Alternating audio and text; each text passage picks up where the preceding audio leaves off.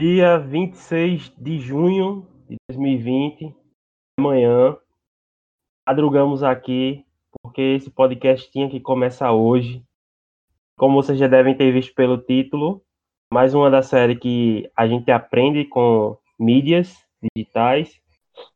E hoje é sobre a série Dark. É isso. A gente tem convidados aqui de peso. É, Alan, Ia e Arnobium. Presente, galera. Bom dia.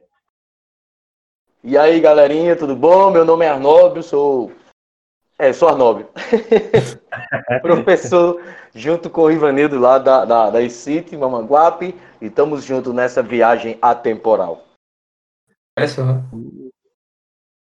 Bom dia, pessoal. Faltam algumas horas para o Apocalipse, mas enfim, sigamos aqui em quarentena e vivos. É isso, mais uma, mais uma vez aqui nesse podcast. Olá, Bia.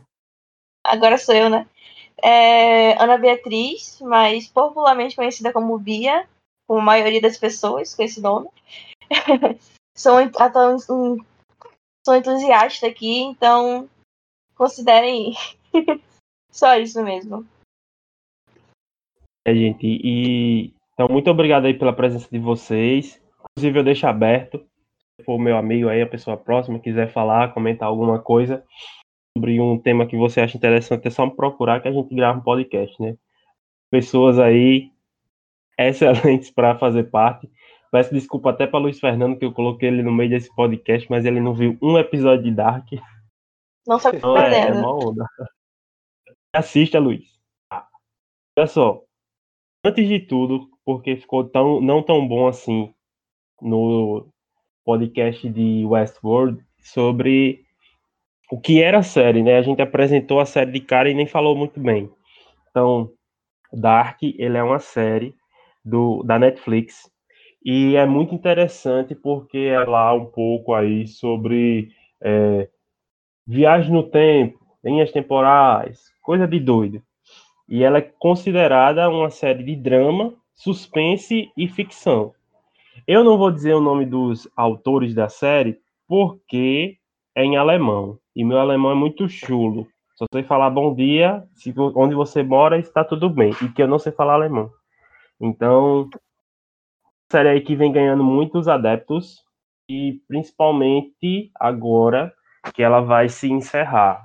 É a terceira temporada e última, eu acho. De uma série que, sinceramente, magnífico.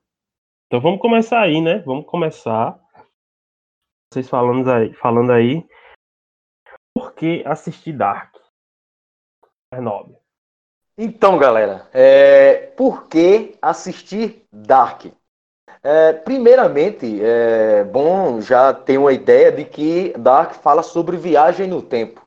Então, como a própria série já, a própria série já fala e, e deixa bem claro em diversos momentos das temporadas, das duas temporadas que já estão disponíveis lá no, na Netflix, o início é o fim e o fim é o início. Ou seja, a, a série ela trabalha, ela funciona, o roteiro dela todinho funciona em cima de, é, de um paradoxo, né? Então, o paradoxo é, ele consiste em dizer que algo ele só existe, ele só está ali. Então, o fim dele é o próprio começo. É como nós temos uma discussão aí que muitas que já leva séculos que é quem nasceu primeiro, o ovo ou a galinha? De acordo com, com o paradoxo que a Dark trabalha, a, a galinha ela precisaria, ela precisou existir para o ovo nascer, assim como o ovo precisou nascer para a galinha existir. Então não existe o início, não existe o fim. É uma das coisas que você precisa desconstruir antes de assistir Dark é que o tempo ele não é linear como a gente conhece. O tempo ele é um ciclo. Isso você já deve ter ouvido em algum lugar, ou até mesmo em alguma dessas frases maravilhosas aí que as pessoas colocam reflexivas no Instagram, ou TikTok, ou seja lá onde for, em que o, em que o tempo ele é um ciclo. Aqui, inclusive tem muita gente que tatua no braço, no pulso, aquele símbolo do infinito, e acho que nem às, às vezes, né, talvez nem sabe exatamente o que aquilo significa. Então saiba que aquilo ali é o paradoxo que, é, que como é que é o nome? Brute Strap, é, Bia? Eu esqueci o nome do, do, do paradoxo. Depois vai estar. Tá, a gente aparece aí. Então aquele paradoxo ele consiste em explicar que toda história ela existe para que para que o início e o fim também exista. Então é, é, é meio complicado. Eu estava até assistindo um vídeo que o cara explica é, é com detalhes o paradoxo é, de Brute, Bootstrap. Eu esqueci o nome do, do paradoxo. Trap. E é isso mesmo, é bootstrap, né? Bootstrap. É bootstrap. isso. É isso. Isso aí. É na bootstrap. animação a gente tem um negócio assim, bootstrap. Pronto. Ou seja, é como se fosse explicar mesmo o paradoxo do, de quem nasceu primeiro, o ovo ou a galinha. Nenhum nasceu primeiro, nenhum morreu. Ambos estavam ali, eles existiram, né? É, quando você vai falar desse paradoxo, ele não, não tem início nem tem fim, ele só existe. Ele existe, ele está ali para existir e porque ele precisava existir, porque ele precisava estar ali. E é, isso é uma das coisas primordiais para entender a série. E eu comecei a assistir a série porque eu vi nos comentários lá é, o que é a série mais mais é, complicada, mais como é que apareceu? Eu lembro que era assim. é, como entender a série mais a série mais complicada da Netflix? Eu disse eu gosto de coisa complicada. Eu comecei a assistir e aí me apaixonei. No meu caso, eu comecei a assistir a série. A série foi vendida primeiro, ela não foi vendida com Viagem no Tempo. Ela foi vendida como um suspense policial. Sim. Ela foi vendida como suspense, com é, uma paleta escura, a filmagem escura. Aí achei interessante, aí fui assistir. Tinha nada sobre viagem no tempo até o momento que eu fui assistir. Aí, no começo, ela foi se mostrando instigante, entendeu? Foi. Citu... Come... Primeiro começou citando Einstein, falando sobre o tempo cíclico, como o Arnaldo falou. Aí já fiquei curiosa. Aí, e assim, e assim por diante foi, né? Foi, foi mostrando aos poucos cada é, desenrolar da trama para culminar no final da primeira temporada, que já, já foi um abridor de mentes, digamos assim. Que é isso que eu procuro numa série, entendeu? Algo que instigue é, é, a minha atenção, que me faça sair do celular para prestar atenção na série. E Dark é uma série que precisa ser prestada atenção. Você não pode mexer no celular e assistir ela ao mesmo tempo, senão você vai perder todo o conteúdo. Alan? Perfeito, é exatamente isso, Bia. Eu também, eu comercial, né? Então, pela Netflix eu vi o trailer. E aquilo me, me chamou muita atenção porque eu também achava que era um, um suspense policial que envolvia desaparecimento de crianças, né? E a gente tem esse marco na primeira temporada que é a questão do desaparecimento. A gente vai falar um pouco mais sobre essa questão, né? Esses, da viagem no tempo, enfim, é tudo interligado. Mas, Uhum. como a Bia também falou, né? A questão da produção é muito bem feita, é muito interessante, tem uma é cíclico. Eu até falei com o pessoal antes, falando que essa questão do, do marketing, né, com a temporalidade do mundo, assim, ficção versada junto com a realidade. Então, existe muito essa questão do marketing, então, é, para criar essa grade, essa conexão com o tempo. É, é muito bom. Então, assistir Dark é estar preparado para um conteúdo novo, uma produção estrangeira, mas muito bem feita, né? Então, acho que Dark, como há muitas notícias por aí, é uma das melhores séries até agora, né? E que consegue concluir um circuito tão bonito. E algo interessante é que o quê? A, a série foi lançada em 2017, com um ano de o ano de acontecimento 2019.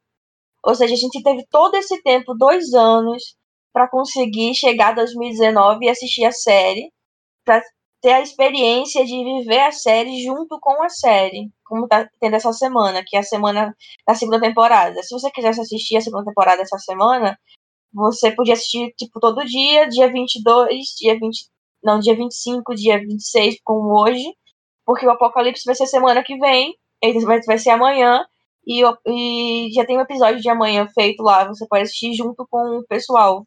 Você se sente dentro da série. É muito, muito legal essa proposta de marketing saudável. Daqui a algumas horas.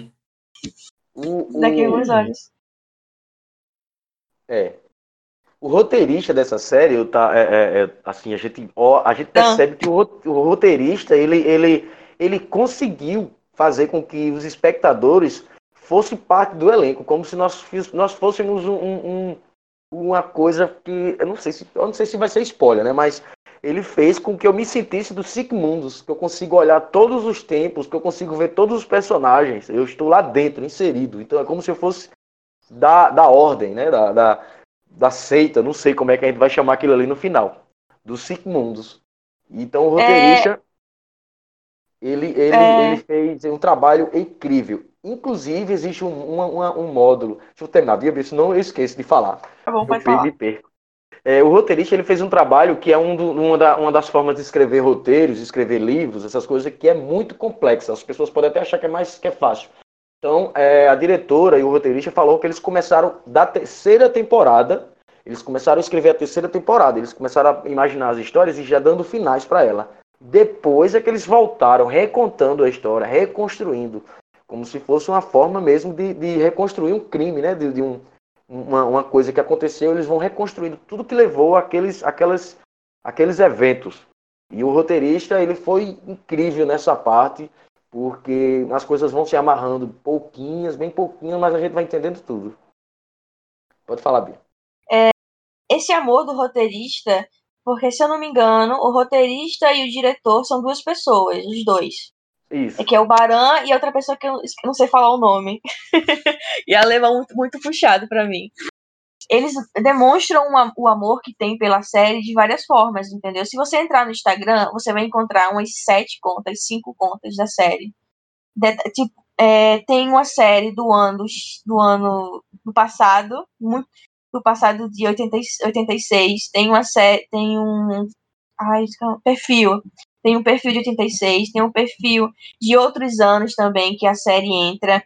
Você tem fotos lá tem perfis escondidos para você encontrar. É, o diretor da série, ele grava a cena posta o backstage, que é a, o pessoal gravando as cenas. Eles demonstram esse amor instiga mais a gente a querer assistir, entendeu? Fica como se fosse realmente um mistério policial. Que você vai juntando as pecinhas. É, esse aqui, ele morreu mesmo? Não morreu? Por que ele tá ali? Que roupa é essa? Que tempo ele tá? Pra que essa medalha? Perfeito, perfeito, Bia. Eu lembro, eu até deixei aqui anotada para falar, que na época tinha uma pergunta que circulava, circulava muito para quem virou fã, assim quando assistiu a série, que era a questão do te o tempo, né? O tempo aqui sempre presente. Vai ser algo que a gente vai ficar aqui repetindo muito, falando sobre a questão do tempo. Mas que era sobre o Mikkel e o seu desaparecimento, que era a pergunta não é como, mas quando o Mikkel desapareceu. Aí tinha aquela, aquela parte grafada no jornal para entender aonde esse, que hora esse menino desapareceu, quando é que foi, como é que isso aconteceu. A gente tem toda uma temporada, já vamos falar spoiler nobre aqui, então pode comentar sobre o nome dos personagens já, Sigmund, ficar à vontade, porque atenta esse pessoal. Só não conta trama, só não conta trama. É, acho, acho, que a primeira temporada a gente consegue falar um pouco é. melhor. A segunda, terceira, pro pessoal assistir depois. Enfim, pode... ponto que eu não gostei. Pesado. Foi? Não, pô, é porque assim, né? É, eu fui assistir essa série por causa de Bia. Eu fui assistir exatamente no dia da formatura de, da formatura da turma de Alan e de Bia, né? E Ismar veio aqui para casa, aí botou na televisão, e a primeira cena é uma cena de traição e tal. Engraçado. Só que, tipo assim, eu assisti depois, né, a sequência, eu ficava meio que entediado, porque eu não entendia que estava acontecendo na série, porque é uma série que confunde você. Não tanto quanto o Westworld, por, por questões de tipo assim, da trama, do roteiro, mas pelos nomes das pessoas e pelo que está acontecendo. Não é uma série que você vai diluir fácil, né? Assim, a priori eu não gostei. Na segunda temporada, que eu fui assistir, de novo, é muito boa, tu tem que ver de novo. Aí eu assisti primeir, os primeiros episódios e eu fiquei cansado. Aí eu pulei pro final, aí perfeito. Aí depois eu fui tentar, depois eu fui tentar reassistir de novo, mas é uma série que realmente você precisa de detalhes, não, não é algo simples. Isso Sendo você... sincero, eu acho que para assistir essa série vai ter que ter um bloquinho de anotações para quem tá chegando. Isso fazer quadro com várias filha, né? fotos né? e fazer aqueles links, tá ligado? Quem é quem e tal, porque é, ela é apresentada num idioma diferente do nosso, né? Por mais que a gente esteja acostumado com séries estrangeiras, é com isso que a gente assiste uma série alemã. Então a gente fica é. meio que agoniado. Muitas pessoas podem é, colocar com, com dubladores, né, Alan? Mas outras preferem ver dessa forma. Eu gosto de assistir realmente captando a emoção dos personagens.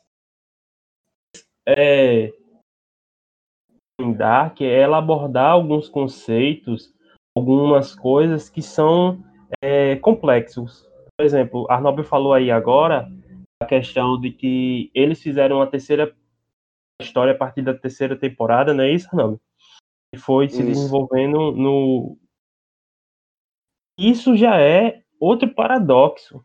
Então, eu acabei de pesquisar aqui, porque ele falou paradoxo, paradoxo de bootstrap, e para mim, Bootstrap é muito conhecido quando a gente está fazendo programação, a gente usa um, o Bootstrap, principalmente programação web. E tem um paradoxo que é chamado. É... Ok, sumiu aqui o paradoxo que eu tinha selecionado. Ah, paradoxo reverso do avô. Então, talvez eles tenham pesquisado bastante para que essa série tenha sido é, que essa série possa ser entregue de uma maneira totalmente diferente ao telespectador, né? Eu preciso valorizar isso. Desculpa aí.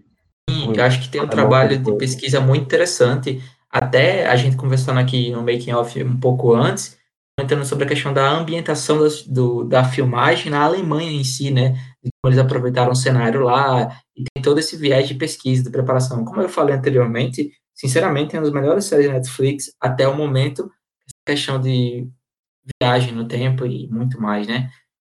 Acho que a gente pode avançar um pouco mais, Arnóbio, e entrar agora no mundo Dark para comentar um pouco mais. Verdade, vamos entrar em Dark. Dum, dum, dum. Vamos lá, vamos lá. Eu vou tentar falar sem dar muito spoiler, tá? É, basicamente, a série Dark se baseia em contar a história de quatro famílias essas famílias que são os Tidman, os Doppler, os Kalwald, que eu não, não lembro, é Canwald, Canwald e, e os Nielsen, certo? São quatro famílias principais que a história delas vão se desenvolvendo de acordo com os episódios e a história dessas famílias elas são interligadas por três períodos em que a, a série vai é, roteirizando, vai contando, que são os três momentos não. Poxa, os três pontos da série, que é 1953, essas famílias como elas estavam, quem eram os personagens em 1953. Depois tem uma parte da, da, da, da série que ela começa a contar todos os eventos de 1986. E ela começa a nos contar a história desses personagens a partir do ano de 2019. Se você for rápido aí, você percebeu que existe um padrão entre esses anos que é de, 30, de 33 anos de intervalo entre eles. Então a história é essa. A história Dark conta sobre as quatro famílias se interlaçando, as, as, as, famílias, a evolução, a árvore genealógica dessas famílias e todo o caso que vai acontecendo, todos os eventos que foram acontecendo dentro dos três anos. Vale lembrar que, porque a gente falou em 1930, 1953, 1986 e, e 2019, não quer dizer que você vai assistir a série começando de 53, depois a série vai contar 86 e depois ela vai contar 2019. Não. Como a gente falou desde o início, todas, todos os três anos, todas essas três histórias acontecem ao mesmo tempo. É isso. Eu acho que eu não consegui contar muito, muito spoiler. Né? É, né? como a primeira frase Sim. mostra de Einstein, o tempo é cíclico. Ou seja, é. tudo ocorre na mesma semana, com 33 anos de diferença. Isso. Em todas as temporadas, é a mesma semana, com 33 anos de diferença. É dia 11, dia 12 e assim por diante. E mostra como o futuro determina o passado e como o passado também determina o futuro. Não é mais aquela, aquela coisa que a gente vê em várias séries, que é o tempo linear. Isso. Perfeito. E assim como tanto pessoas e como objetos que vêm do. Já tô aqui com dor de cabeça. e que vem. Não, a Rob falando sobre as datas, tipo, caramba, mas realmente é interessante porque a gente tem esse detalhamento, né, que é importante. Mas está falando aqui, a questão de que tem objetos e pessoas que vão voltar para o passado e vão desempenhar coisas que vão, mais uma vez, como a Nobre falou, né, entrelaçar é, essas famílias de modo tão íntimo, assim. Acho que a gente vai acabar falando algum spoiler, alguns spoilers, na verdade, referente mais à primeira temporada, para dar esse processo de ambientação da série, mas a segunda e a terceira a gente vai tentar passar um pouco longe, né? Porque a terceira a gente não viu, mas a segunda a gente vai deixar o gostinho para assistirem aí. É a série. A... Fale. Pode falar. É, a série, ela, ela, ela para quem vai começar agora, como acho que já falou aí, acho que foi, foi Ivanildo, você vai assistindo a série e os personagens eles vão ser introduzidos pouco a pouco. Então você vai se familiarizando com cada personagem, é, acho que primeiramente você vai começar a conhecer a história de Jonas, Mikkel, e eu acho que são esses dois. Os primeiros que vocês vão, vão ouvir falar é desses dois aí. Então, depois disso, vocês vão conhecer todo mundo como se fosse uma forma de ramificação. Né? Todos os outros personagens vão aparecendo pouco a pouco. Então, vá anotando quem é quem, quem é Nielsen, quem é Doppler, quem é. Você vai anotando, porque senão a coisa vai andar para trás e você não sabe se você vai estar no futuro, no presente ou no passado. Uma coisa que é bem interessante é que o Barão faz é o quê? Ele mostra os portas-retratos da família. Ele, ele deixa dividida a tela da, da, da sua TV, do seu celular, que faz. Mostrando quem era a pessoa naquele tempo, quem é a pessoa agora. Ele faz isso, ele mostra. Ele faz a gente se sentir um pouco menos burro, digamos assim. Porque a gente realmente precisa daquilo a gente precisa daquilo para entender, entendeu? E não faz a gente se, se sentir culpado ou então xingar ele por estar tá fazendo aquilo. É realmente uma necessidade. É só prestar atenção realmente que você começa a entender. Acho que ele começa a fazer isso a partir do segundo, terceiro episódio. Ele começa a fazer isso. Arnove? Oi? É isso. É, eu não sei. Em que ponto nós estamos agora? Porque eu tô então, com medo de spoiler. Eu, muito... eu ia propor agora, para a gente falar da questão da. Você falou, né, dos anos e tudo mais, para a gente focar um pouco agora na questão da viagem no tempo. E como é que se dá essa viagem no tempo? Por que a caverna se tornou um símbolo de Dark? O que acontece naquela caverna? Tem um buraco ali? Você falou dos paradoxos direitinho? Não, antes de entrar no paradoxo, achei interessante falar sobre a questão do tempo e depois a gente pode falar dos paradoxos, né? Porque eu trouxe aqui, anteriormente na minha fala, falando de como alguns personagens, assim como o Bia falou, você falou agora a questão de Mikkel e Jonas vão ser importantes, mas que vão para o passado e vão fazer coisas ali bem pertinentes para o desenvolver da série, mas a ideia agora talvez seja focar um pouco melhor na questão desse tempo. Como se manifesta esses saltos de... Mas como é que acontece? É tomar uma pílula em Dark e você consegue viajar no tempo? Explica pra gente, Arnaldo, como é que é essa viagem um pouquinho. Então vamos lá. Nós, na série existem três formas de você viajar no tempo. Três. A primeira, que a gente vai conhecer, é a caverna. Caverna que foi. Eita, acho. Ela foi construída. Essa caverna foi construída. e ela, ela fica. Existe. Ela existe, ela só existe, ela está ali. E ela fica abaixo de um bunker. Esse bunker, ele, ele, esse bunker ele aparece mais do que as próprias, os próprios atores na série. E esse bunker ele é lugar de um experimento de uma galera aí chamada Sigmundus. Eles criam, né? Vocês vão conhecer também ainda um cara aí que ele cria essa máquina e ele está fazendo experimentos de mandar pessoas é, é, em lapso de tempos que ele não consegue controlar, seja para o futuro, para o passado ou para algum outro momento do ciclo que não seja esses três anos. Não sei, depende. Existe também uma outra forma que é na série ela vai, ela vai abordar um acidente que aconteceu numa usina nuclear. Nessa usina nuclear, o cara lá até explica o que aconteceu cientificamente, as reações, e existe um, um, uma reação né, da matéria que estava lá que cria um, uma, uma, uma massa que faz com que você viaje para qualquer momento da história, faz com você viajar. Mas aí foi um acidente que aconteceu. É, e existe como eu já falei, deixa eu ver aqui, deixa eu, deixa eu voltar. Primeiro é a caverna, segundo é a máquina e terceiro é o acidente nuclear. E também tem uma Depois, máquina... É isso que eu ia dizer, porque essa máquina aí eu acho que eu tô com medo de ser spoiler, sabe? Não, tem, tem detalhe da segunda temporada, pronto. Isso, detalhe da segunda temporada. Na primeira é só a caverna. É. Na primeira é só a então, caverna. É, a primeira é a caverna. Depois que vem aparecendo essas outras, essas, esses outros meios de viajar no tempo. Ambos, cada um com uma, uma, uma peculiaridade diferente. Então, assim, não, ela, elas têm suas formas de viajar. Nem todos os personagens vão conhecer todos as, as, os métodos de viagem no tempo, a, a, as formas como é que a gente pode chamar? Os buracos de minhoca. É, nem todos vão, uhum. vão conhecer. Alguns só conhecem a, a caverna, outros só conhecem ou tenta fazer com que a máquina lá funcione, e outros só conhecem a massa é, radioativa lá da usina.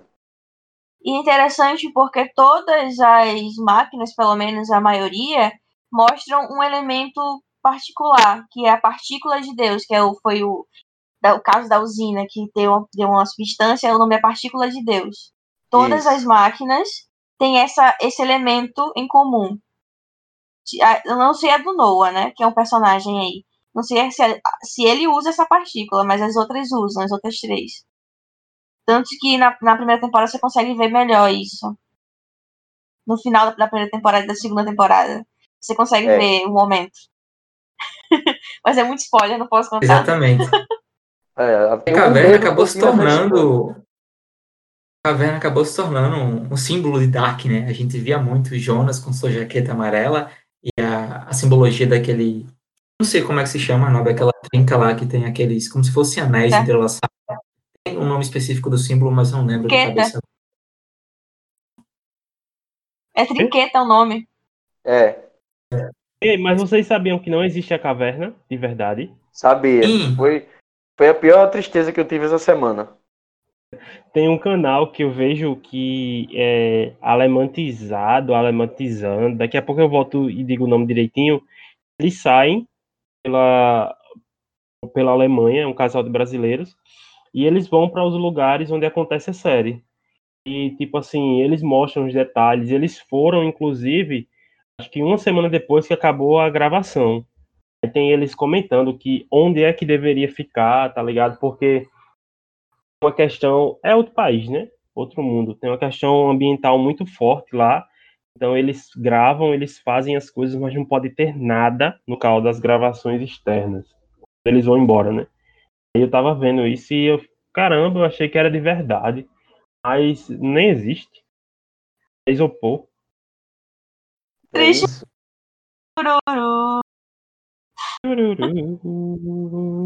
Ó, outra coisa interessante para falar são os personagens, né? A gente já falou do Mika, já falou do Jonas, mas não explicou muito bem o que acontece. Citou. Falou das famílias, é, só citou eles. É, no começo, como o Arnaldo disse, a gente vai conhecer o Jonas e o Mikkel.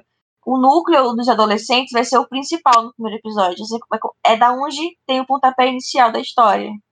Entende? É, o, a série se vende pelo desaparecimento de crianças, como a gente já falou antes. Aí é nesse primeiro episódio que tudo acontece. É uma série rápida, assim, pra você prestar atenção realmente. Mas. É aquela, né? Você não, você não pode tirar o olho, senão você perdeu todo o episódio.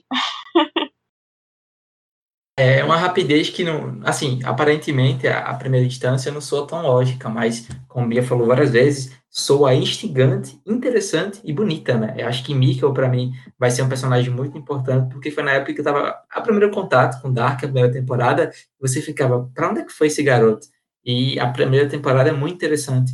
Que acontece, a grande revelação que a gente não vai contar aqui, porque eu acho que spoiler até demais do que vem a ser esse Mikkel para determinar o futuro da própria série, né? De como tem essa questão do cíclico, como o Biernob já falou várias vezes, da questão do passado, do presente e do futuro ser apenas uma ilusão e o tempo ser cíclico, de como esses personagens ficam soltando no tempo, sejam proposital ou sejam por acidentes, entre aspas, e conseguem determinar coisas que chegam a ser desastrosas ou muito boas, né? A gente pode discutir aqui. Enfim, Nova, pode comentar um pouco mais sobre a questão dos personagens, fique à vontade aí. Nossa senhora, eu tenho, eu tenho muito complexo de entregar mesmo o spoiler. Mas vamos lá. É... Assim, tenta focar, se tu quiser, meio que na primeira, entende? Assim, pode mergulhar mais na primeira, deixando a segunda um pouco mais livre. Senão a, a, gente a, a série... falar, fala. forte. Então tá, a série, Ela, ela, como os meninos já falaram aí, ela, ela começa a, a, a introduzir mesmo, assim, a gente começa a perceber o que é que, do, o que, é que a gente está assistindo com o desaparecimento de um menino. Na verdade, já, na história, ela já entrega que já tinha desaparecido um outro garoto também. Só que a série começa com o desaparecimento de um menino, que é justamente um desses dois aí que eu falei. Ou é o Jonas ou é o Mikkel. Então preste atenção quando for assistir. Uh, e aí, o, o, o, roteiro ele começa a desenvolver em busca desse rapaz que desapareceu. Tudo vai começar em busca desse rapaz que desapareceu. É aí onde, onde a maioria das pessoas, eu, eu não tanto, porque eu, eu, eu sou daqueles que eu li sobre a série antes de assistir. Depois que eu li, aí eu já, já entrei na série já entendendo algumas coisas. E aí eu não, eu não como, como vocês três, eu não, não comecei a série achando que era uma série policial. Eu comecei mesmo na, na coisa de viagem no tempo, até porque o artigo que eu li, eles falaram, então se você é vidrado, né, é, nas teorias de viagem no tempo, buraco negro, e principalmente no livro de... Nossa senhora, esqueci o nome dele, ó. Que foi? da teoria o criador da teoria de buraco negro. É... Stephen Hawking. Isso, Stephen Hawking. Aí depois que eu já, depois que eu li tudo isso, eu disse, então essa é a série, vou começar agora. Aí eu comecei. Então, eu tenho, é, é, é, é isso. Eu acho que o que eu poderia para falar falar para vocês é que se você perguntar, Nobre, por que é que você gosta tanto? Por que você é tão vidrado? Por que você é fascinado, apaixonado por Dark? São N os motivos. É, o primeiro, o primeiro é eu entender né, que com base nessa, nessa e realmente assim não é nem a teoria, isso é, isso é muito relativo, já que Einstein fala muito sobre isso, comprovado que minhas ações elas podem mudar, sim, o meu futuro e na teoria o meu passado. Então você acompanha a série, perceber que todas as coisas que você está fazendo agora, nesse exato momento, inclusive a gente gravando esse, esse podcast, a gente pode mudar alguma coisa do futuro ou até mesmo do passado, isso já é magnífico. Depois a gente vai, depois a gente vai para a parte técnica, né? A parte técnica para mim é aquela paleta de cores, a paleta de cores de cores frias. Você começa a, a ficar ali. Não é à toa que o nome da série é Dark. Quando você começa a assistir, você entende porque o nome da série é Dark. É, um, dos, um dos conceitos é Dark. A paleta de cores que o diretor usou, ela é incrível porque você não está se sentindo assim no dia, um dia normal, ensolarado, como a gente conhece aqui no Brasil, mas também não está numa coisa tão escura. Então a paleta de cores ela foi é, metricamente detalhada para a gente entender tudo que estava na tela, tudo que está assistindo. E para mim a obra de arte dessa série, uma das coisas que com certeza vai ser estudado, vai ser comentado é a, a trilha sonora. O que a trilha sonora dessa série faz com a gente é incrível. Ela nos coloca imerso na série e ao mesmo tempo faz com que a gente faça parte dela, como se, como eu disse no início, é como se fôssemos um personagem, um, um personagem subjetivo que está na trama e não influencia em nada a gente, né? Eu assistindo, não influencia, mas eu tô, eu me sinto lá, tanto pela trilha sonora quanto pela ambientização, a, a, a paleta de cores que é incrível para quem começa a assistir, para quem gosta dessa coisa do, do, do o clima alemão que eles propõem na série. Os personagens são vários personagens incríveis. É, talvez vocês possam até me julgar aí agora, pelo que eu vou falar, mas personagens, os três personagens, para mim, que são incríveis, que eu, eu fico assim, fascinado com eles. Você pode falar o nome? Vou falar, acho que é tranquilo. Lá vai, viu? Para mim, um cara incrível, fodástico, é Uric. Uric, que é movido pelo Sofreu, agora. viu? O Uric que é movido pelo agora. O Uric, ele é, é, assim, tudo que ele faz são ações que vêm na mente dele, então é o agora, ele vive o agora. O Uric. Infelizmente, esse agora dele traz consequências que vocês vão entender depois na segunda temporada. O segundo que eu sou, que eu olho assim, eu, ele me intriga, ele me intrigou. E com certeza ele intrigou vocês também e vai intrigar todo mundo. É um, é um, é um caso, claro, de para onde vai, de onde vem, quem é é o Alexander. Esse Alexander, quem é esse cara? De onde ele vem? Por que, que ele está aqui? E ele faz parte da trama. Se tirar ele, muita coisa se desfaz. E eu acho que são esses dois aí. Os dois, eles são muito, muito enigmáticos, enigmáticos para mim. É, são Agnes também, mas Agnes eu estou ainda tentando saber ainda de onde ela vem, para onde ela vai, por que, que ela está ali. Já tem uma, uma, breve história na segunda temporada, mas eu ainda não entendi bem a de, a de Agnes. Eu acredito que ela na terceira ela yeah, vai soltar Só nesse mais. ponto aí rapidinho, esse ponto que a gente falou dos personagens, que nessa série, acho não, né? A gente tem muitos personagens que tendem a ser secundários, mas que têm um papel muito importante, né? Porque acabam, no caso de Uri, não vou dar muito spoiler aqui, mas Uri faz coisas que são determinantes para todo um processo da série, né? Então, tem personagem que aparentemente ali não, não tem muita história para ser e tudo mais, mas que na verdade foram eles que fizeram pequenas coisas que transformaram todo um processo. Então é, é bom falar sobre a questão da trama dos personagens. A gente acha que não, ah, só o Jonas e o Uri que é o principal. Não, tem personagens ali que são determinantes para as coisas que estão acontecendo agora, né? É uma série que fala assim, olha, as coisas acontecem porque elas têm que acontecer. Elas têm que serem assim. Não adianta ficar perguntando. Eu, é, eu, é, eu assisti também, eu estava vendo. Eu, tem uma coisa que eu fiz é assistir conteúdo sobre, então o filósofo ele diz, isso, isso faz com que a gente saia daquela de perguntar, ah, por que isso está acontecendo com a minha vida? Ah, por que isso só acontece comigo? Por que eu sofro? Então por que eu estou nessa situação? Porque tem que acontecer. É porque tem que acontecer. Está ali porque tem que acontecer. É, é, a ideia do Uric. Tem que acontecer. Ele é o, eu acredito que ele é o personagem que dá o gás, ele é a gasolina, ele é a engrenagem, que se tirar, desmonta a, a, a, a, a trama todinha. Eu acho que é aquela peça do quebra-cabeça que está bem na base. Mesmo que ninguém Sim, Mas sendo sincero, tanto. é um personagem que sofreu, viu? É um personagem é. que passa de. Mas eu, eu tenho um personagem que eu gosto muito, e para mim é enigmático ainda. Cláudia. Cláudia, Cláudia né? Ela é incrível. Isso, e a filha dela, que é surda. Como é que é? Regina. Regina. É, minha gente, ela também. no final da segunda temporada, me arrepiei todinho. Se vocês vão entender a referência, mas tipo, elas se reencontram em, em momentos diferentes, né? É. E, tipo, caramba, é tipo assim, o amor ou o reconhecimento das pessoas transcende a ideia de que você pode só se comunicar através da fala. Então, tipo, as pessoas se reconhecem. Eu achei aquilo muito fantástico, achei muito massa. Acho que a sacada da série foi muito interessante. Também, ah, eu gosto muito da Regina, mas as minhas favoritas são Regina a Hannah. Oi? É, eu ia citar... de Friends, Regina Falange. eu acho que Hannah é um personagem que tem seus problemas, mas eu acho Hannah um personagem muito forte. Eu acho a Hannah um, um personagem complexo que, complexo que mostra que uma pessoa pode ser boa e ruim. Não, não nas mesmas proporções.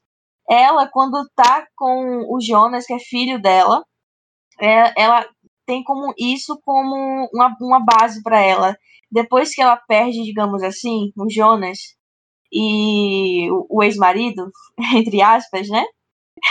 o grande amor dela, ela fica completamente diferente. Ela começa a mudar, digamos assim. Ela volta ao que era antes, entende? Isso eu gostei muito na personagem, me mostrou profundidade. A Cláudia também eu gosto muito da Cláudia. Ela é aquela base cientista que mostra que é uma pessoa inteligente, a gente consegue ver que ela é inteligente. Mas só. Isso é muito spoiler para falar, então não vou dar continuidade. E também gosto muito da Francisca, que é uma pessoa. É uma, uma das adolescentes, é a Ruivinha, no caso. Que é uma pessoa determinada, sabe o que quer, entende? Também é inteligente. É interessante em Dark que você escutando a rádio, você, você escutando uma aula, um, um áudio de fundo, você da segunda temporada, por exemplo, você consegue entender a coisa da primeira temporada. Tipo, uma rádio que falou lá no primeiro episódio, tava falando sobre uma usina que ia fechar em 2020, mas você não deu a mínima atenção. É quando você tá na segunda temporada, você percebe que a usina está fechando. E você foi alertado sobre isso na primeira temporada. É muito massa também. É muita coisa. Essa, essa... eu, eu, me empolgo, eu me empolgo. Só uma, uma, uma coisinha de, de Hannah. Tem um filósofo, não sou bom de decorar nomes, que ele fala, né, que a, o, o ser humano ele é bom, a sociedade é que o transforma em, em mal. É o caso de Hannah. É quem? A sociedade que o corrompe. É a sociedade o corrompe. É. é Hannah. Hannah é isso aí. Deus, quem é? É uma pessoa. É um, não é pessoa, é personagem. Mas é, é interessante, é igual, quando a gente é, quando a gente fala desses personagens, a gente sempre acha que, tipo assim, eu, sinceramente, gosto de Hannah também, eu ia citar ela, acabei não citando, mas a Hannah e a, o Jonas, assim como o Uri, que também são personagens, personagens para mim bem fortes. Mas resumindo aqui, a gente sempre acha que pegar um personagem e ele é o bonzinho da série, eu vou torcer por ele. A gente acaba esquecendo que os personagens ali estão muitas vezes é, determinados a dramatizar, né? São, são temas humanos. Jonas passam por, por muita coisa também. Então a gente acaba vendo aquele personagem, vendo, eu não faria isso, mas será que você realmente não faria isso se estivesse naquela situação? A gente sempre acha que o mal que o personagem revela é muito distante de nós. A gente acaba colocando esse negócio como se fosse muito longe da gente, né? E acaba pesado, pesado, hein? Desumanizando, desumanizando as situações, achando que seria impossível acontecer com a gente. Isso porque a gente consegue se colocar no lugar do personagem, a gente consegue ver o personagem criança, adolescente, adulto, a gente consegue entender a motivação dos personagens, entendeu? Depois que eu conheci a Hannah coisa... adolescente, eu gostei mais dela. Outra, pronto, você vê Hannah adolescente e você vê assim, caramba, como é que pode essa menina fazer essas coisas? Mas é influenciado, porque a gente não pode pensar aqui. Na, na hora que a gente pergunta, caramba, por que, que Hannah faz essas coisas? A gente não pode esquecer que a Hannah do futuro faz coisas que influenciam a Hannah do passado. Então o tempo, mais uma vez, ele não é linear. Ele não é linear, ele é cíclico. As três, os três tempos, os três anos, as três histórias estão acontecendo ao mesmo tempo. Então, mesmo que a gente seja separado por temporadas e por episódios, tudo está acontecendo durante no intervalo de uma semana. E tudo está acontecendo ao mesmo tempo. Então, não, a gente tem que entender que o que a Hannah do futuro faz influenciou, em alguma forma, de alguma forma, a Hannah do passado, que influenciou a Hannah do futuro. Entende? E outra coisa para quem vai assistir, não se preocupe. O que, o, o que a série preparou para que a gente não se perdesse em entender quem é quem, eles escolheram os atores, que eu fico incrível como eles conseguiram encontrar pessoas que se parecem tanto fisiologicamente. Como é que é fisiologicamente? Fisionom... Fisionom... Sei lá o nome, não. Na fisionomia. Isso. Na fisionomia. E também tem as características. Muito, Isso. Quando, quando o, o, Alexander apareceu novinho, eu disse, não tô acreditando não, é da família. E eu fui pesquisar e não era da família. Será que os alemães se parecem mesmo, um tanto assim um com o outro? Curioso, fato curioso. Na terceira temporada vai entrar um personagem novo, e esse personagem novo, a versão adulta dele é filho da versão idosa. São família, é família. É pai é, e filho. Eu, eu ia até falar isso aí, sobre uma personagem que vocês vão conhecer desde a primeira também, que é Charlotte, né? Ah, ah não, mas isso aí é spoiler. Eu não vou falar, não. É. é, é também curioso é, as características, por exemplo, tem o Helg. Helg. O Helg é um personagem que tem uma cicatriz no rosto Isso. enorme. Na segunda temporada fez... vão entender por quê. Exato. Aí tem uma, uma, uma enfermeira que tem uma verruga. Isso. Aí tem uma, uma personagem que é a Cláudia, que tem heterocromia, que um olho de cada cor. Eles colocaram várias características físicas nos personagens pra gente não se perder. Se você prestar atenção, você vai encontrar as características e vai ficar mais fácil. E o, o, o incrível também é que a gente olha para os filhos dos personagens e é a cara dos pais. Eu não sei como é que eles conseguiram encontrar assim, não. O Magnus parece com o, o, o Ulrich. O, o, o, você vai olhar a Francisca, não, a, Francisca, a Elizabeth, ela tem uma coisa da Charlotte. Tem. Porque, depois que a gente vai olhar, né? É, olha direitinho. É. Quando entender a história toda, a gente entende por que, elas parecem com Charlotte. Enfim. É, eu ia falar uma coisa e esqueci. Sim, não é porque nós é, citamos alguns personagens agora que quer dizer que são esses os personagens melhores. Não. Esses são os uhum. personagens que a gente se identifica. Eu acredito que foi assim. Porque todos os personagens, eles são incrivelmente bem colocados o diretor ele, ele se preocupou demais, o, o escritor, o, o, roteirista, de dar uma motivação para cada um. Todos os personagens têm uma motivação. Todos os personagens têm um, um objetivo, um objetivo na história. É incrível que ninguém ficou solto. quer dizer, abre aspas, temos uns personagens aí enigmáticos que ele não está ele não tá incluso em nenhuma dessas, dessas quatro famílias, mas estão na série. E acredito que a terceira temporada vai nos dar o real motivo daqueles personagens estarem ali. Exatamente. A terceira Tomara, temporada porque tá aí pra fechar Eu tudo. tô bem, eu tô bem, não é nem ansioso, mas confuso do É, que vai fica- acontecer, sabe? Porque é, é tanta empolgação, é tanta expectativa, a gente fica aguardando, até porque saíram críticas maravilhosas, né? Sobre Sim, me- o melhor final em 20 anos. E aí? Então a gente fica assim ansioso demais para querer ver. Mas agora eu vou fazer uma pergunta que não tá aqui no roteiro não, mas é interessante. Dá para aprender com Dark? Alguma Com coisa? certeza, sim. Com certeza. Quem assiste Dark todinha entender, pode ir para aula de física e o professor começa a falar sobre esses assuntos, você vai ficar louquinho, vai dizer, nossa, que maravilha. Então, pra mim é mais um experimento antropológico. Sou muito de humanas É só. nessa- nessas horas. Também, Bia. Ia falar justamente isso. Sendo sincero, é, acho que sempre que a gente tem uma série com dramas humanos, é uma série que dá para aprender, entende? Porque o ano que a gente está vivendo, para a situação que a gente dá, é sempre válido passar para a questão de humanizar as coisas, entende? Então, por isso que eu- a questão de Hannah, como Bia citou, eu também concordo com ela, que eu acho um personagem contraditório, mas é na contradição que se revela a sua humanidade. É um exemplo de bondade, de maldade, de ações que são feitas no cotidiano, que a gente realmente, a natureza da pessoa. Então, eu sempre acho muito foda como esses personagens vão, a palavra, essa palavra aqui, se conectando e criando histórias, criando vivências, entende? Que são complicadas, são dramáticas. Que E aí, já tá acabando. Eu acho que assim, né, é legal, acho que Dark é muito interessante para que você não tenha familiaridade com alguns termos, você passe a ter, né? É um celeiro de você investigar suas ideias, imaginação, teorizar bastante. Eu acho interessante. Eu, eu recomendo para que as pessoas assistam, porque foge muito do padrão que a gente está acostumado na televisão, sabe? História com final feliz e tal. E quando a gente vai para um mundo desse, até mesmo com um idioma diferente, aí a gente começa, digamos assim, a exercitar um lado que muitas vezes é deixado de lado por comodismo. Acho interessante demais Exato. que vocês possam, quem estiver escutando a gente aí, é, assistir Dark. E nunca assistiu Dark. Um exemplo, Luiz Fernando. né?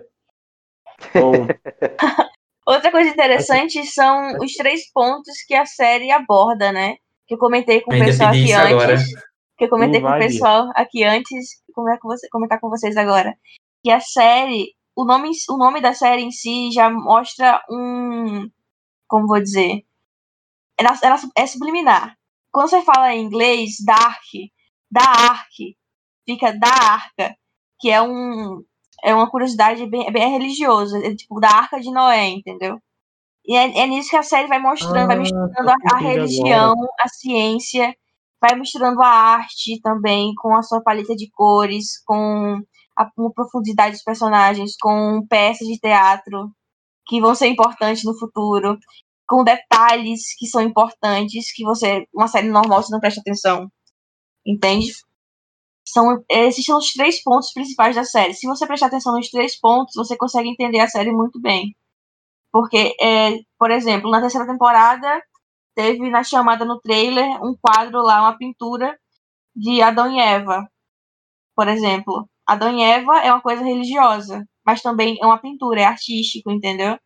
Aí na segunda temporada a gente vê vários quadros, eles mostram vários quadros, eles explicam os quadros, os personagens explicam, dão a voz dele, dão os pensamentos dele sobre o quadro na história. É muito interessante, é só ficar prestar atenção. Dark é para prestar atenção, não é para olhar no celular. Resumo é isso. Perfeito. Eu, Arnaldo, se dá para tu explicar um pouco melhor sobre a questão que a gente citou lá no início dos mundos, entende? Que falou da questão do- dos pontos aí, que a gente já falou um pouco sobre o científico, Sim, sim, sim. comentamos um pouco sobre o artístico, mas dando foco agora nesse ponto religioso, de que forma a religião ela acaba entrando em Dark, esse tipo de seita, que é esse Sigmund aí, o que, é que são eles?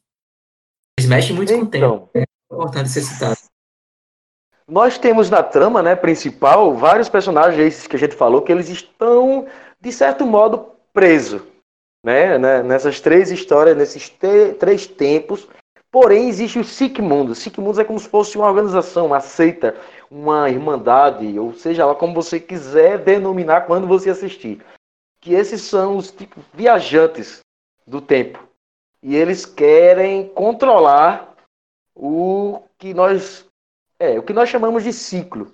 Os três ciclos, eles a maneira que eles querem é que eles querem controlar. Você vai perceber que existe um personagem que ele faz de tudo para que tudo ele faz, nossa, ele faz de tudo para que todos os eventos aconteçam do jeito que ele que quer que aconteça. Até porque ele já viajou todos os tempos, ele provavelmente já viu tudo isso.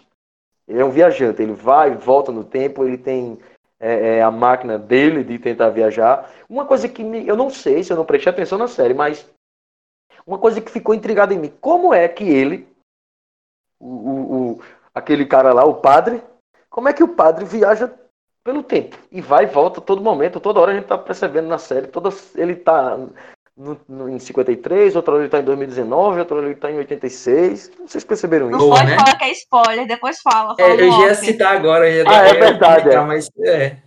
Fala no off, ficar... sério aí. Vamos deixar essa pergunta aí aberta aí para quem quiser criar também, ver, né?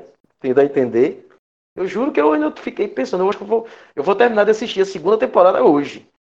E aí talvez eu encontre essa resposta. Só, eu só sei que é uma série maravilhosa, que é instigante. Você, se você não, tipo, não lê os. Como a Hanabi fez, os roteiros, os spoilers, você vai ficar super alarmado com os plot twists que vão acontecer. As reviravoltas, um termo brasileiro, né? As reviravoltas da é. série. É simplesmente incrível. Eu tô ansiosa pro final. Eu, eu acredito que para assistir essa série, se você quiser já se ambientizando na, na, na questão do, da, da sétima arte, né, eu indico muito que você comece assistindo Interestelar. Depois de você assistir Interestelar, você vai assistir Efeito Borboleta, o 1, não o 2, o 1, Efeito Borboleta. E eu acredito que você já vai estar tá já imerso ali na, no universo de Dark. Se você assistir esses dois, esses, esses dois filmes, você vai. Se quiser ainda esquentar a cabeça, já preparar as engrenagens, você assiste também um, um filme chamado Predestinado. Não, Não sei se você já assistiu, né? Mas depois que assistir Interestelar e assistir Efeito Borboleta, assista o Predestinado. Aí você já vai chegar afinado para assistir Dark. Já é indicação, né? É, pegando o gancho é. de Arnold aí, eu tinha apenas uma indicação, mas acho válido também citar um filme que eu, sinceramente, acho um dos melhores filmes em termos de áudio. O nome do filme é A Chegada, do diretor Denis Villeneuve. É um filme muito interessante também, trabalha muito bem a questão do tempo, do tempo, da linguagem. É um filme de ficção muito, muito bom de ser assistido. Eu gosto muito dele. E a outra vai ser uma série chamada O Homem do Castelo Alto, também trabalha com a questão do, da viagem no tempo, mas o diferencial do Homem do Castelo Alto, que é uma distopia a gente tem um universo onde o nazismo, né, ele acaba ganhando a guerra e essa distopia se propõe a desenhar o escopo do mundo como seria se o nazismo tivesse ganhado. E é muito interessante essa distopia, a forma como ela se dá. E está disponível na, na, Amazon Prime. Então, seriam minhas indicações. É a Chegada, o filme, e a série, O Homem do Castelo Alto. Eu tenho nenhuma indicação. Eu tenho nenhuma indicação, mas já vou, já vou pegar esse aqui de assistir os de Alan, porque os de Arnaldo já assisti. ah, outra coisa interessante é a Tem filmagem. A filmagem de Dark, só para finalizar aqui, a filmagem é muito interessante. A, a, os planos sequências, a, a, o zoom, a aproximação é muito bom. É muito bom. Preste, preste atenção nisso. Isso, preste atenção nisso. É muito bom. É muito gostoso de assistir. Acho Pronto, que é o seguinte. Quando você vai assistir 2019, é o 2019, quando tiver no, em 86, você vai começar a tentar. Você acho que você vai começar a lembrar para quem assistiu é, a outra série que é Stranger Things. Você vai perceber que tem uma paleta de cores muito parecida. E quando vai para 53, parece muito com a paleta de cores de com o universo daqueles filmes da Segunda Guerra Mundial ou pós Segunda Guerra Mundial. Então eles trabalharam, eles souberam mesmo produzir, preparar tudo detalhadamente para que a gente perceba onde a gente está quando as cenas cortam.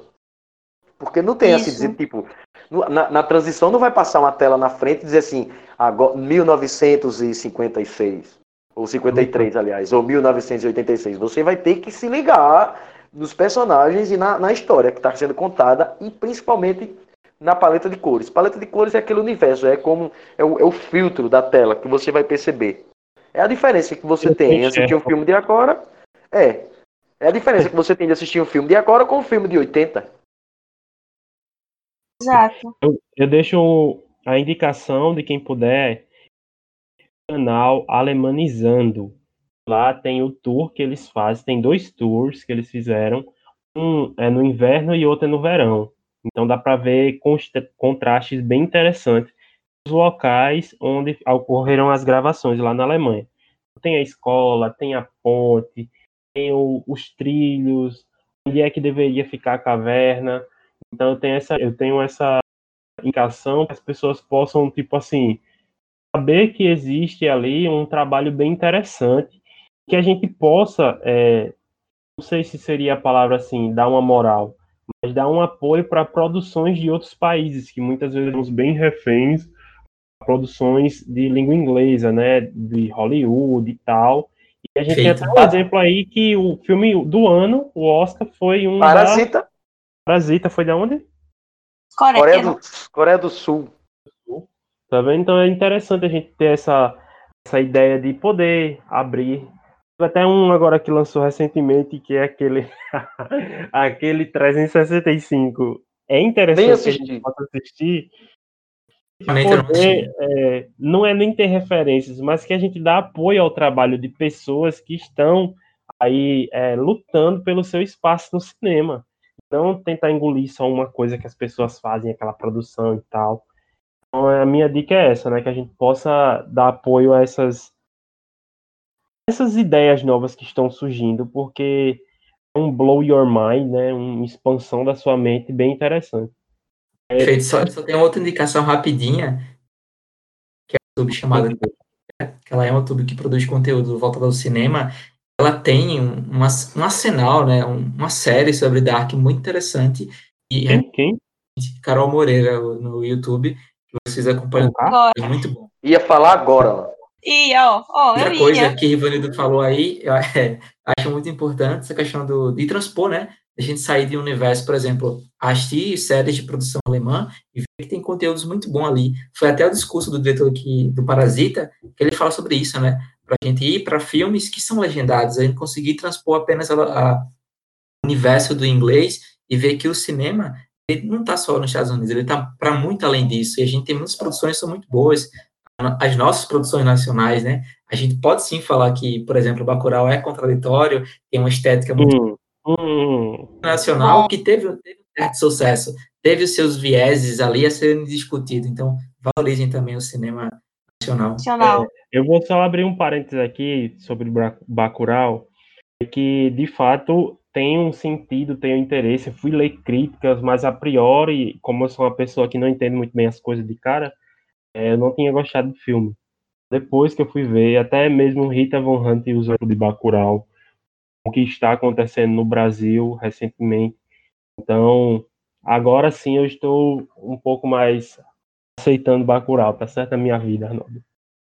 É, eu reassisti Bacurau, Bacurau é incrível, a primeira vez que eu assisti. Nordestino.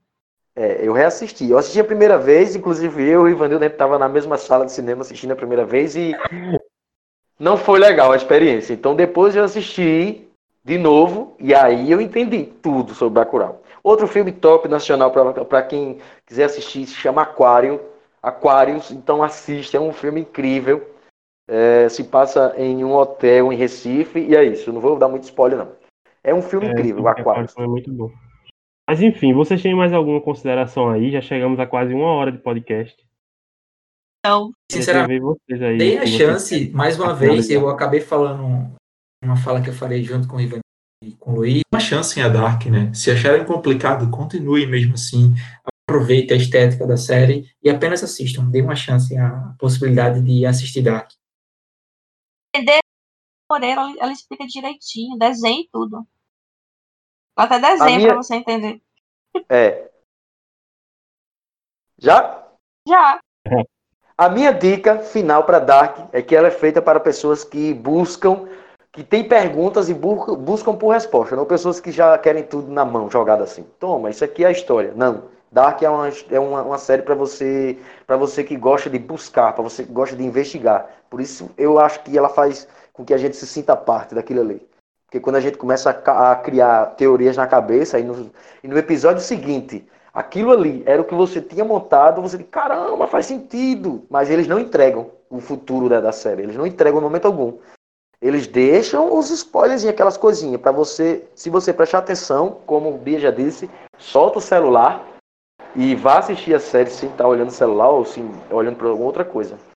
Ela é uma série para você que tem perguntas e gosta de buscar as respostas. Nossa, É isso. Gostei. E, pessoal, então eu agradeço muito a participação de vocês. Eu acho que muito dinâmico e assim muito divertido. Eu espero que as pessoas sintam, sintam atraídas a assistir. É que porque ficou longo, mas ficou perfeito. Eu acho que a gente abordou assuntos e colocações bem interessantes e inusitadas.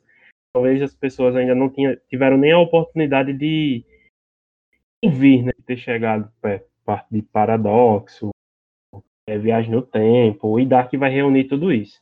Então, muito obrigado por vocês estarem aí, madrugada, né?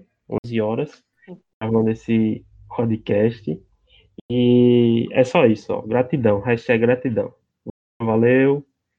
Tchau, pessoal. Valeu, valeu. Um abraço. Tchau, pessoal. Tchau, tchau. Eita. Cadê? Onde é que para aqui? Achei. Ninguém. Fonida.